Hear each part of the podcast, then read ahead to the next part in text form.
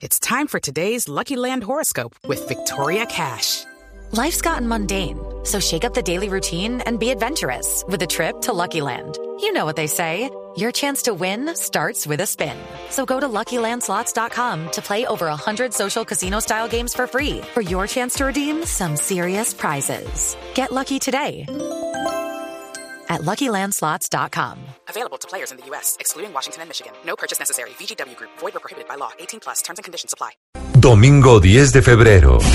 Staples Center. And the Grammy goes to. And the Grammy goes to. And the Grammy goes to. Mañanas Blue.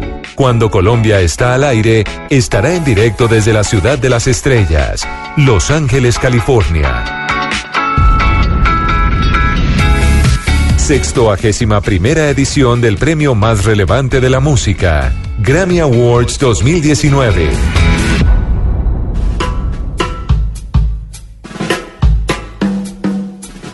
Bueno, entonces allá vamos a estar presente en los Grammy, vamos a estar en el evento musical eh, más uno de los eventos musicales más importantes del año. Y pues a quién tenemos, Gonzalo, para empezar a calentar los motores y empezar a listarnos musicalmente para los Grammy. Camila, tenemos a un maestro del jazz, a Bobby Sanabria. Bobby Sanabria es percusionista, es una leyenda del jazz latino, nominado en nueve ocasiones al Grammy Anglo. Fue miembro de la banda de Mario Basua, que es tal vez una de las referencias eh, del jazz, mano derecha de Mongo Santa María. En fin, este señor es una referencia dentro de lo que es el jazz latino. Está nominado eh, para el premio el día domingo en la categoría Best Latin Jazz Album y nos atiende a esta hora desde la ciudad de Nueva York, su ciudad natal. Maestro Bobby Zanabria, gracias por estar con nosotros aquí en Blue Radio.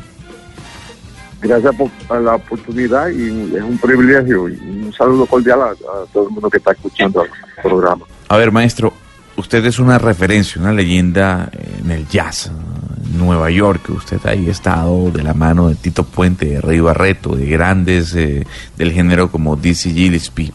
En este momento, ¿cuál es la realidad del jazz desde su punto de vista? La única cosa que te puedo, eh, yo puedo comentar sobre la música, no te puedo eh, comentar sobre el negocio. Me imagino que el negocio sobre el jazz y solamente mi opinión hoy en día, eh, la venta de discos no es, ah, no, es eh, obviamente no es como un disco de pop o, o merengue urbano o reggaetón, etcétera, etcétera. Pero en términos de sobre la música, hay mucha, mucha creatividad que está pasando en el jazz y yo, yo siempre lo he dicho, el futuro del jazz es en Latinoamérica, especialmente en países como Colombia, México, obviamente eh, la isla donde, mi- de donde vienen mis ancestros, Puerto Rico, obviamente Cuba siempre ha participado en el género y, y también ah, obviamente Nueva York, donde el género nació con el gran Mario Bauzá, que fue el director musical del gran ah, de la gran orquesta, la primera orquesta que hizo la fusión de, los arreglos ah, jazzísticos con ritmo puro afrocubano, la, la, la orquesta de Machito, que fue, fue su cuñado. Pero hay una, una explosión de creatividad increíble que está pasando por toda la- Latinoamérica.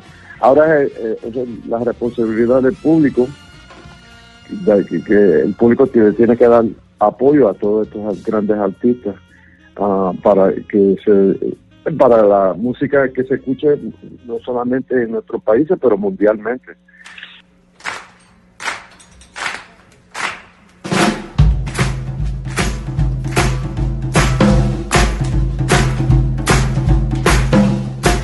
Maestro, hay quienes dicen que el Grammy no significa nada y otros que sí le dan su importancia.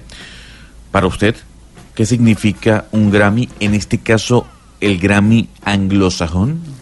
Bueno, significa una plataforma de respeto y también ah, de reconocimiento también. Porque cuando uno dice que es nominado por el Grammy y también cuando uno gana un Grammy, eso es algo bien súper importante. Porque especialmente para la gente que realmente no están envueltos en el género. Si tú le dices a alguien, bueno, yo soy, yo he sido nominado para un Grammy o lo ha ganado, en- enseguida la gente se abren los ojos y te ponen atención. Eso, eso es un reconocimiento eh, bien grande para Y siempre lo ha dicho, no solamente para el artista, pero para también la cultura en general. Ocho un baile, oh, ye, ye, baile, oh. Ocho un baile, oh, alawe, a que te baile, oh. Ocho un baile, Estamos conversando con el maestro Bobby Sanabria, nominado en nueve ocasiones al Grammy, una de las leyendas del jazz de la ciudad de Nueva York. Nominado al Grammy de este día domingo en la categoría Best Latin Jazz Album. Maestro, si hay algo que es difícil es tal vez introducir a los eh, pequeños de la casa, a los niños al jazz, eh, porque tal vez no es un género musical popular, no suena mucho en la radio y tal vez no está de moda. ¿Cómo hacer para que los pequeños, para que los más jóvenes se interesen por el jazz? no se queden en la casa eh, eh, escuchando la música en, en privado. Invita a gente a la, a la casa. Mira, tengo este disco, disco compacto nuevo, quiero que lo escuche o te lo presto. Para que, tienes que escuchar esto. ¿Pero por qué tengo que escucharlo? Porque va, te va a enriquecer la, vida. Eh, eh, así eh, es la forma más fácil de, de, compartir con la gente este género y hablar sobre el género. Y hay muchos artistas, por supuesto, en Panamá, Colombia, etcétera, en cada país latinoameri- latinoamericano que, están experimentando con jazz, combinando el folclore de sus propios países con el jazz. Es un género donde el músico se hace cuentos en un nivel eh, improvisando en un nivel de, virtuosidad. Y eso es algo bien profundo. Y siempre hemos tenido improvisación en todos nuestros todas nuestras músicas eh, folclóricas en nu- nuestros países en Latinoamérica. Eso es algo que, y el, el jazz tiene que ver mucho, mucho con, con Latinoamérica, especialmente el Caribe, porque New Orleans, donde nació, es la ciudad más al norte del Caribe. O sea, es New Orleans realmente es parte de Latinoamérica. Se tiene que ver mucho con nosotros también. Hace un par de meses hablábamos con Richie Rey, hablábamos con Yuri Buenaventura sobre la situación de la salsa. Usted que ha estado allí, muy cerca de Rey Barreto, usted que estuvo de la mano de Tito Puente y que conoce no solo del jazz en su ámbito latino, sino también de la salsa. Yo le quisiera preguntar, ¿la salsa por qué ha perdido tanto auge? ¿Qué está pasando en el movimiento? A ver, maestro. Bueno, parte de eso es que cuando Jerry Masucci se, se retiró de la Fania y al fin y al cabo él iba, iba cuando él pensó, cuando, cuando él vio lo que estaba pasando en Cuba, que Cuba estaba abri- abri- abriendo otra vez y grupos de Cuba estaban entrando y tocando en los Estados Unidos, se excitó, formó un nuevo sello, la nueva Fania, pero al fin y al cabo desafortunada- desafortunadamente él murió. Eh, la gente no, la fuerza que tuvo Jerry con esa compañía fue increíble, increíble, increíble. Y cuando esa fuerza murió con Jerry, primero cuando se retiró y después cuando se murió, se desenfló todo lo que estaba pasando en el, en el género. Hoy en día, fíjate, ah, los- yo estaba hablando con Larry Harlow el otro día y él estaba hablando conmigo y, yo toco con él y, él y él me estaba diciendo, mira David, lo que, lo que está pasando en el negocio eh, da pena, da pena. Pero eso no quiere decir que el, el género está muerto.